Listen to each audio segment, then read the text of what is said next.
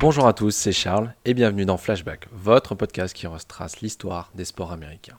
Et comme tous les jours, voici notre feuilleton historique qui revient sur les grandes dates ou les grandes figures de l'histoire du sport américain.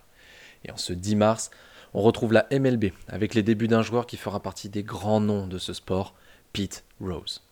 Le 10 mars 1963, Pete Rose fera ses débuts lors du Spring Training avec les Reds de Cincinnati. Alors que le deuxième base habituel de la franchise se blesse, Pete Rose est appelé à le remplacer lors du Spring Training face aux White Sox. Il saisira l'opportunité en frappant un coup sûr à chacun de ses deux passages au bâton. Dès le mois d'avril 1963, il fera ses débuts en MLB, le début d'une longue et extraordinaire carrière. Rose était un switch hitter et le leader all-time de la MLB pour les coups sûrs, 4256, les matchs joués, 3562, les présences au bâton, 14053, les coups sûrs simples, 3215, et les retraits, 10 328.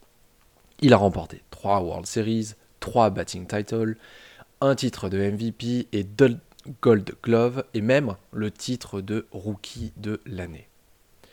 Rose a fait 17 apparitions au All-Star à 5 positions différentes. Deuxième base, champ gauche, champ droit, joueur de troisième base et première base. Et Pete Rose a remporté ses deux Gold Gloves lorsqu'il jouait dans le champ extérieur en 1969 et 1970.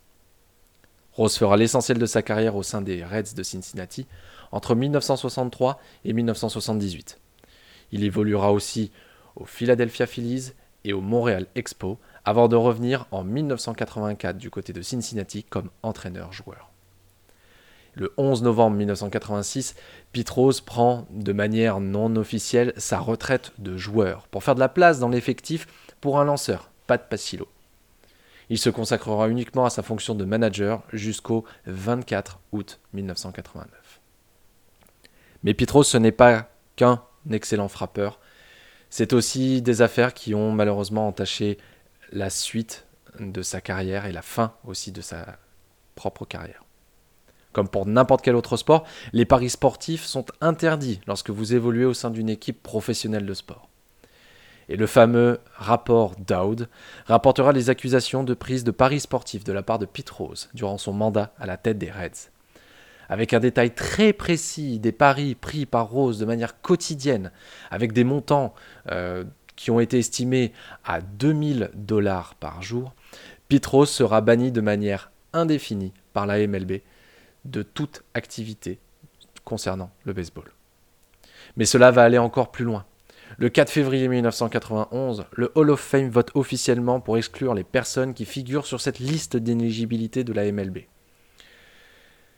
Cependant, une règle non écrite de longue date interdisait déjà aux joueurs définitivement inéligibles d'être introduits au Hall of Fame.